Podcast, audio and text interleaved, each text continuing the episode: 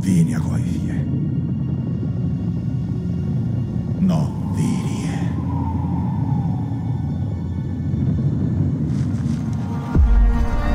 Seja bem-vindo ao especial do Porão Anéis de Poder. Meu nome é Diego Mezencio e foi um espetáculo.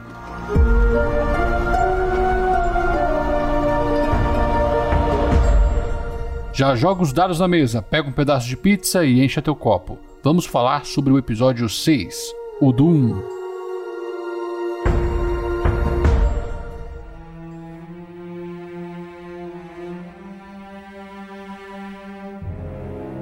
O Doom, caro ouvinte, é o nome da fortaleza ou cidadela de Melkor construída antes da Primeira Era, no extremo norte da Terra-média, na Colina de Ferro, Eret Engrim e um, algo que eu não me ative quando vi pela primeira vez, mas o sexto episódio me chamou a atenção para isso.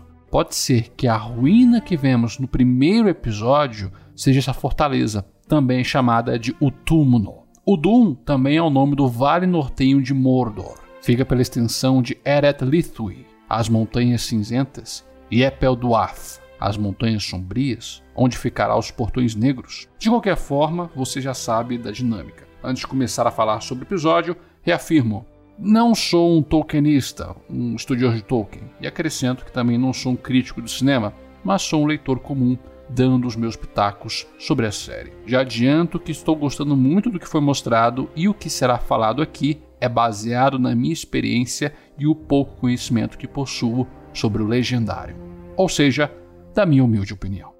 Com isso estabelecido da forma mais clara possível, informo que os caches deste especial sempre serão disponibilizados no dia seguinte à publicação dos episódios na Prime Video, e será por volta das 13 horas. Bom, bora comentar sobre o episódio 6, Urum. Começando o bloco sem spoilers, e Charlotte Branston, a diretora do episódio 6, fez um trabalho primoroso. Os roteiristas responsáveis são Nicholas Adams, Justin Dublin, John D. Pine e Patrick McKee. A série reagiu e precisava reagir. Foi uma injeção de ânimo para quem veio de um estado estacionário que o quinto episódio instalou, mas veio com uma consequência: a aceleração. Isso não é de todo ruim, pois finalmente temos a narrativa amarrando as pontas soltas deixadas nos primeiros episódios algo possibilitado pela escolha de afunilar a perspectiva para dois núcleos que convergem. Até gerou momentos de desenvolvimento de personagem que era uma carência na série. Podemos ver melhor as facetas de alguns desses personagens. E melhor, sem atrapalhar o ritmo. E a ação é o que não falta para este episódio, encaixando bons momentos de respiro e reviravoltas. Eu não consigo dizer mais nada sem dar algum spoiler. Então aqui finalizo esse bloco. Dou nota 10 de 10. Uma injeção de ânimo necessária com ação, desenvolvimento e conexões. Uma vida nova, desafiando a morte. Essa é a frase dita por Adar, o pai, assim que o episódio se inicia. E com ela vamos começar o bloco de spoilers. Este é o último aviso. Vá lá ver e venha aqui compartilhar suas opiniões comigo. E a estrutura deste bloco será diferente, pois não será necessário separá-lo por núcleo, acompanhando os acontecimentos de cada região. Nestes episódios, temos apenas dois, os Númenóreanos e os povos da Terra Sulista, que finalmente convergem ao mesmo cenário. Então, vou me limitar a dizer aquilo que é mais relevante. Enfim, a frase inicial não é apenas um mero dizer, é o tema do episódio: a vida nova desafiando a morte. Ele conduz os três atos do episódio, que estão muito mais claros e evidentes devido à concentração da narrativa. Os Uruks, que sobreviveram à Guerra da Ira, lutam para ter um lugar para viver. Os homens descendentes daqueles que lutaram ao lado de Morgoth se encontram à beira da morte no avanço de uma fração do exército Orc, e Galadriel, que representa a sociedade élfica, se deparando com a escuridão nascer de Orodruin. Escuridão que ela jurou destruir e fica atônita com a sua imensidão. A vida nova pode ser aplicada para orcs, filhos de Adar, querendo construir uma nova realidade, para os homens sulistas, que são vidas jovens estabelecidas nasquelas terras nesta era. Arondir manifesta para Bronwyn que quer construir uma nova vida com ela e Tel. e até mesmo para a escuridão, as cinzas que surgiram de Orodruin, que resultará na Mordor que conhecemos na Terceira Era. É uma dualidade, ambos se embatem como uma vida nova confrontando a morte. Outro elemento narrativo que retrata o tema são as sementes de Alfirim. Adar planta a semente antes de atacar a torre de vigília e Arondir usa para estancar o ferimento e salvar a vida de Bronwyn. Alfirim é Sindarin para não mortal. Também foi chamada de Willos, sempre branca, encontrada na região de Gondolin antes da sua queda. E na terceira era foi chamada de Simbelmine, pelos Rohirrim, que significa sempre em mente. Nome que retrata a memória em vida daqueles que morreram. Posso estar viajando, mas eu achei todo esse simbolismo muito legal. E o que falei já resume bem como é o episódio, pois ele é preenchido de lutas, e entre as lutas existem coisas boas para se comentar.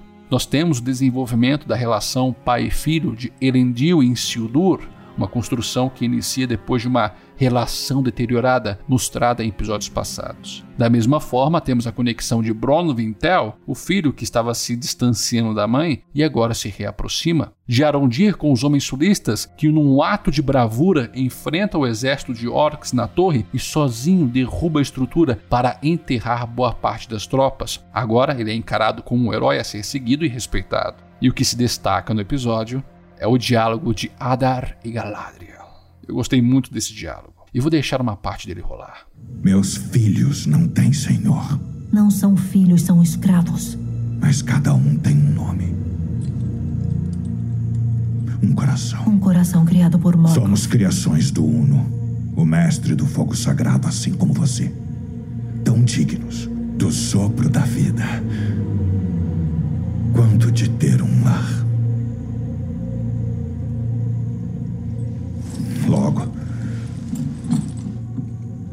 Essa terra será nossa e vocês vão entender.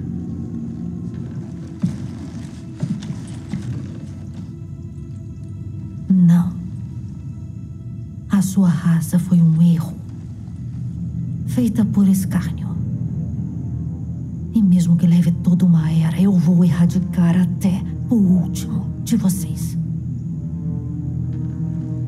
Mas você será mantido vivo para que um dia, antes de eu enterrar minha adaga em seu coração envenenado, eu sussurre em sua orelha pontuda que todos os seus filhos morreram e que a praga da sua raça acaba junto com você.